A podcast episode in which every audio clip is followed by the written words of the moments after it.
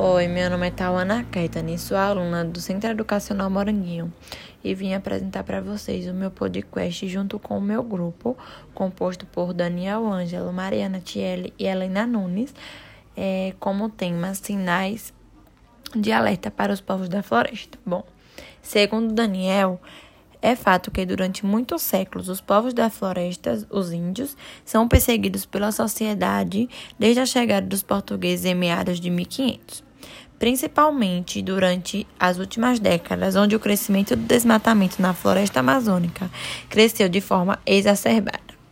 Segundo o IBGE, a devastação em área florestal da Amazônia cresceu 51% em 20 anos em relação a décadas passadas, na qual o principal objetivo dos desmatadores estão em busca das terras e não das árvores, como muitos pensam já que não há grandes desafios para, para a regulamentação da propriedade pública, gerando grandes conflitos entre os povos indígenas, além da insegurança que gera dentro da terra e também devido a essa violência.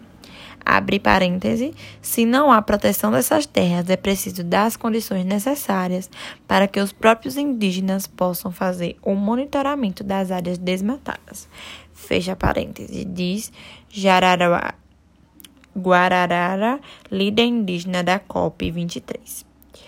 Bom, segundo Helena, o Greenpeace e outras organizações que trabalham em prol dos direitos dos povos das florestas receberam a notícia e agiram com muita preocupação. Infelizmente, nos jornais e em notícias, vemos muito a respeito, a respeito do desmatamento que está acontecendo muitas das vezes por irresponsabilidade das pessoas. Então, deveríamos tomar mais cuidado onde queimamos, onde fazemos queimadas, aonde até mesmo um cigarro pode causar um grande desmatamento. Então, temos que tomar muito cuidado com isso e preservar nossa natureza. Bom, segundo Mariana Tielli, o reconhecimento e a demarcação das terras indígenas é fundamental para garantir a existência desses territórios. Quanto mais o governo demora a demarcar uma área, mais ela fica vulnerável à invasão de grileiros, madeireiros e garimpeiros.